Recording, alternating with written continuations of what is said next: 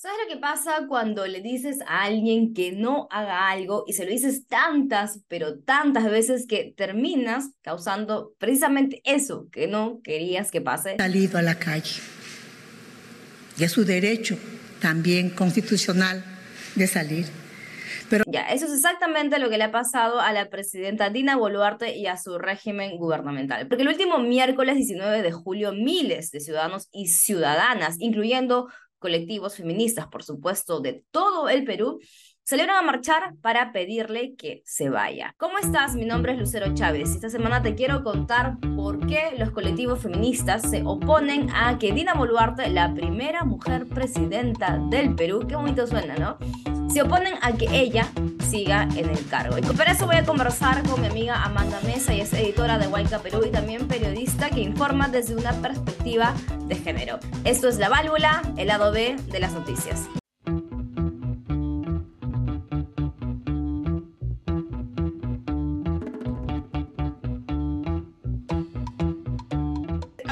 Se malentiende que las mujeres eh, deben ocupar espacios de poder solo por ocuparlos. Y no es una cuestión solo de cuotas, o sea, sí es cierto que las mujeres deberían ocupar más espacios que históricamente les han sido negados, o nos han sido negadas, mejor dicho. Pero no se puede avalar que una mujer esté en el poder solamente por ser mujer y creo que es evidente en el caso de Dina Boluarte que el ser mujer no ha sido una garantía de mejor, de mejor administración, de mejor, de mejor plan, ni porque no lo ha tenido tampoco, ni, ni de mejor acción, por el contrario, ¿no? Lo que ella representa en este momento es la fuerza, pero en el peor sentido, ¿no? La fuerza, la muerte, la masacre, ¿no? Eh, el exceso, el sin límites, ¿no?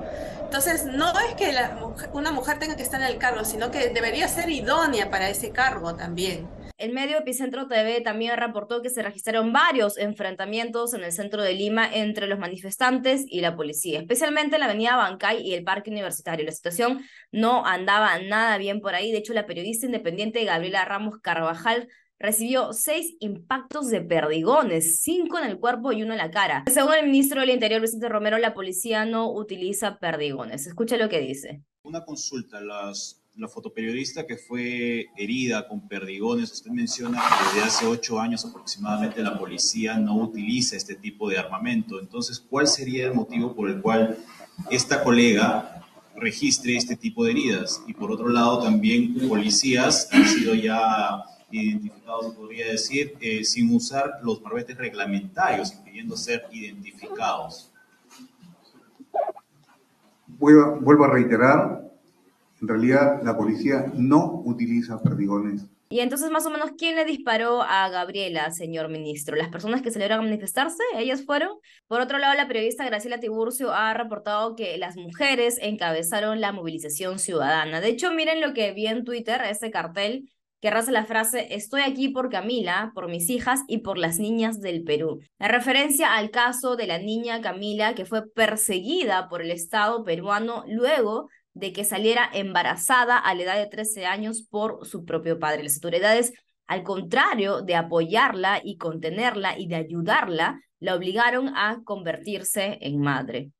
Es que el gobierno de la presidenta Dina Boluarte poco le ha importado la educación sexual de las niñas, niños y adolescentes del Perú. Quiere volver a los tiempos en los que los hombres tenían una mayoría, una mayoría en todos los espacios de la vida, ¿no? Y volver a ocultar a las mujeres, volver a ocultar sus, sus necesidades, sus urgencias. El congresista Milagros Aguayo aprobó, por ejemplo, derechos para el concebido, que es una cuestión que por años y años, o sea, se ha hecho una guerra para que no se apruebe tal cosa, porque, porque eso pasa anular, digamos, el derecho que tiene una mujer, obligar a la maternidad y además le cierra la puerta a cualquier discusión, digamos, sobre el derecho a y es al aborto, por ejemplo, ¿no? Y no solo al aborto en general, que debería ser un derecho para todas las mujeres de todas las edades, sino también y sobre todo en los casos eh, más urgentes, que son los de las niñas, a quienes se les fuerza la maternidad en el Perú.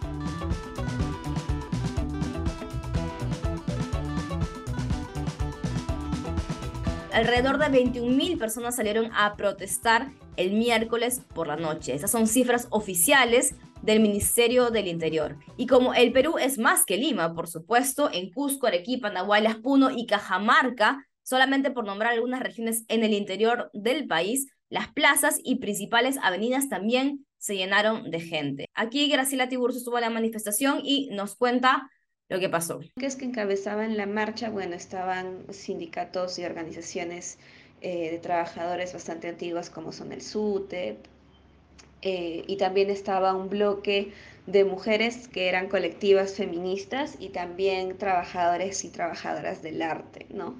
Y de hecho este bloque de mujeres llevó la consigna que, se, que era ninguna mujer condigna, ¿no? Sobre todo rechazando las constantes declaraciones que Dina Boluarte ha dado al tratar de victimizarse ella diciendo que es mujer y que el Perú es un país bastante machista y que por eso no la quiere, ¿no? Instrumentalizando la lucha feminista y su identidad como mujer, ¿no? Y no solo como mujer, sino como mujer andina y quechohablante también, ¿no? Y ya sabemos de que la, la, ciudadanía no la rechaza por esas identidades que tiene, sino, también, sino por el contexto en el cual ella terminó asumiendo el cargo de la presidencia y por toda la violencia y los asesinatos extrajudiciales que han habido, ¿no? Eh, durante las protestas por la violencia policial y militar que se ha desplegado en su régimen. ¿no?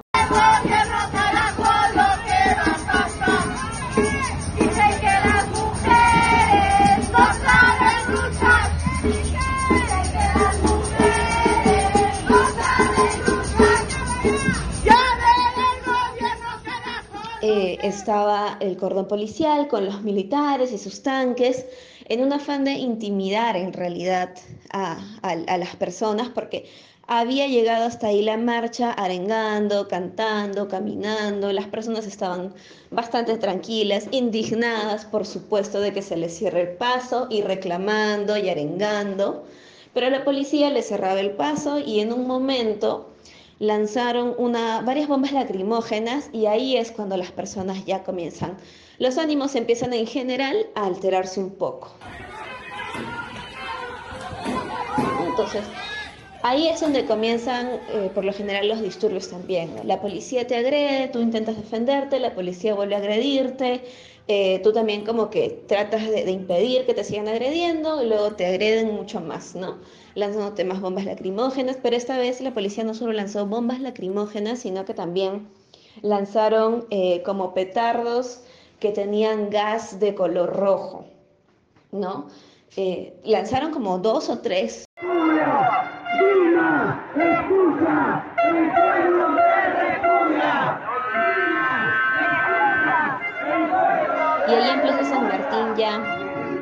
personas volvieron a reagruparse, eh, quienes habían estado en el Congreso, algunas también lograron como que retornar hacia Plaza San Martín, y sí, todavía era un grupo bastante grande que siguió como que haciendo una pequeña movilización, dando la vuelta a la Plaza San Martín con arengas, con bailes, ¿no? De hecho, terminaron la marcha eh, bailando eh, con esta canción que dice Dina asesina, el pueblo te repudia, ¿no? ¿Cuántos muertos quieres para que renuncies? combate y queda,